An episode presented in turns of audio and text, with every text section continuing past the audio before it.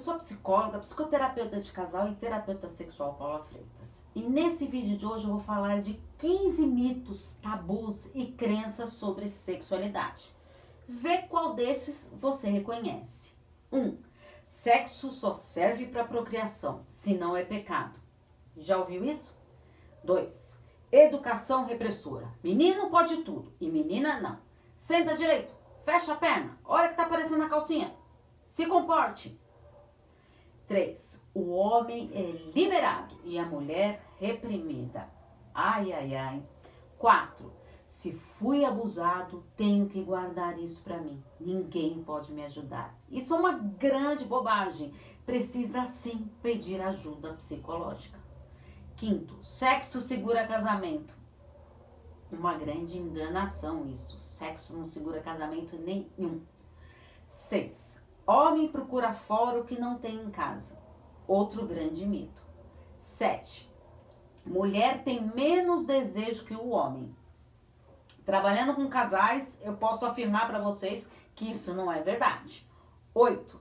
Mulher não precisa de sexo como homem. Uma grande besteira também. Ambos precisam de sexo. 9. O homem está sempre disposto e com muito desejo. Nem sempre. 10. Tudo bem se o homem trair, é natural. Não, trair não é natural. A infidelidade não é natural. 11. Mulher obrigada tem que ter compromisso mesmo sem estar com desejo. Ai, ai, ai.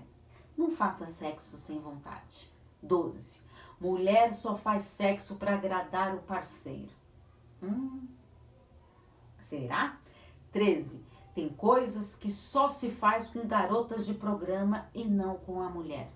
Grande mentira. Dentro de quatro paredes vale tudo que o casal queira. 14. Mulher não se toca, nunca se masturba. Uma grande mito isso, hein? 15. Mulher que traz algo diferente para a relação é porque aprendeu fora com alguém. E olha, eu deixei essa por último para contar uma coisa para vocês. Vocês sabem que muitos casais que eu atendo, às vezes a mulher ela quer é, mostrar algo diferente para o parceiro, mas tem medo deste mito aí. Exatamente isso. Às vezes aprende num conto erótico, assistindo um filme, mas o homem fica com aquela anteninha ligada. Não, gente. Vamos desmistificar isso e vamos lidar com o sexo de uma maneira mais prazerosa e harmoniosa. Por isso que eu falo para vocês que é importante um diálogo sexual, porque afinal, quem cuida da mente